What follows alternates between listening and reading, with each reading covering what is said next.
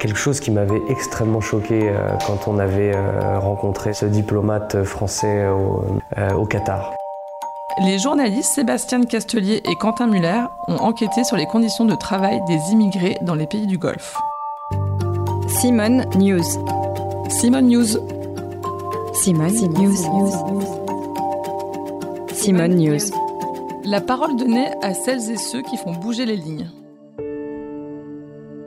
Il avait fait euh, tout un tas de visites d'appartements et il y avait toujours euh, un petit placard euh, en dessous de l'escalier. Et l'agent immobilier il lui avait dit mais enfin mais c'est pour mettre votre domestique là. Quand on entend cette histoire-là, on pense tout de suite au mot esclave. que les pays du Golfe, depuis des années, et, notamment le Qatar en vue de la Coupe du Monde, ont fait beaucoup d'efforts pour, pour renvoyer un message que, que toutes ces accusations dont ils font l'objet euh, ne sont pas réelles, sont basées sur des cas euh, sporadiques. Le sort des travailleuses domestiques permet d'avoir accès euh, à, la, à la réalité de, de ces populations. On parle de euh, 12, 15, 18 heures de travail par jour, euh, pour un salaire qui tourne aux alentours des 200 euros par mois. Mais il y a aussi les, les violences physiques, le racisme, l'humiliation, euh, la torture psychologique, la torture physique. Les domestiques sont les, les plus exposés à ces violences. Mais elles subissent également la violence euh, ou la jalousie plutôt de, de la femme. Elles sont prises entre un homme qui les abuse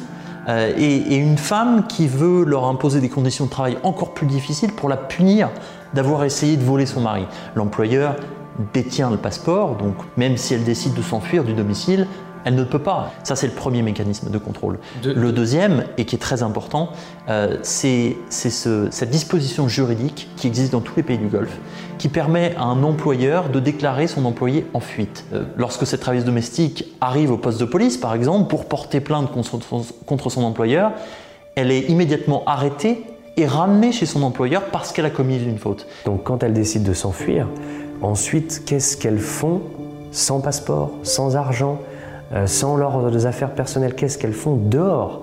Elles sont en illégalité, donc elles sont récupérées par des réseaux euh, de prostitution. Euh, ça devient encore plus dangereux pour elles. peine, ce qu'on a appelé la double peine. Euh, c'est l'histoire de, de femmes népalaises qui sont parties vers les pays du Golfe et qui ont été violées. Et quand elles reviennent dans la société népalaise, la société népalaise les rejette. Toutes les familles ne sont pas euh, systématiquement violentes et dans l'abus envers leurs domestiques, mais c'est quand, même un phénomène extrêmement important. Et, ça, c'est dans tous les pays du Golfe. C'est vraiment pas que relatif au Qatar. Combien, combien par mois il y a euh, d'articles dans, les médias indiens, népalais, euh, kenyans, ougandais qui relatent des faits de torture, de, crimes? C'est quasi tous les mois. Ce ne sont pas des faits divers en fait.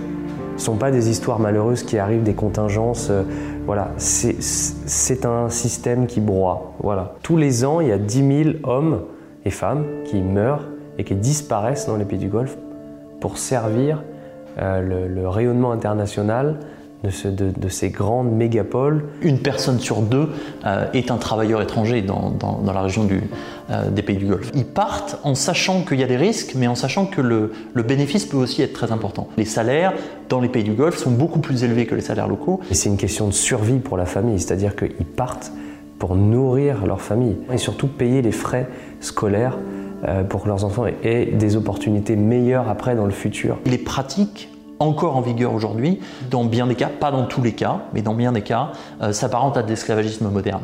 Des millions d'hommes qui vivent séparés de leur famille, de leurs épouses, euh, dans des camps de travailleurs. intimité. sans intimité, des employeurs qui ne payent pas leurs employés pendant des mois et des mois.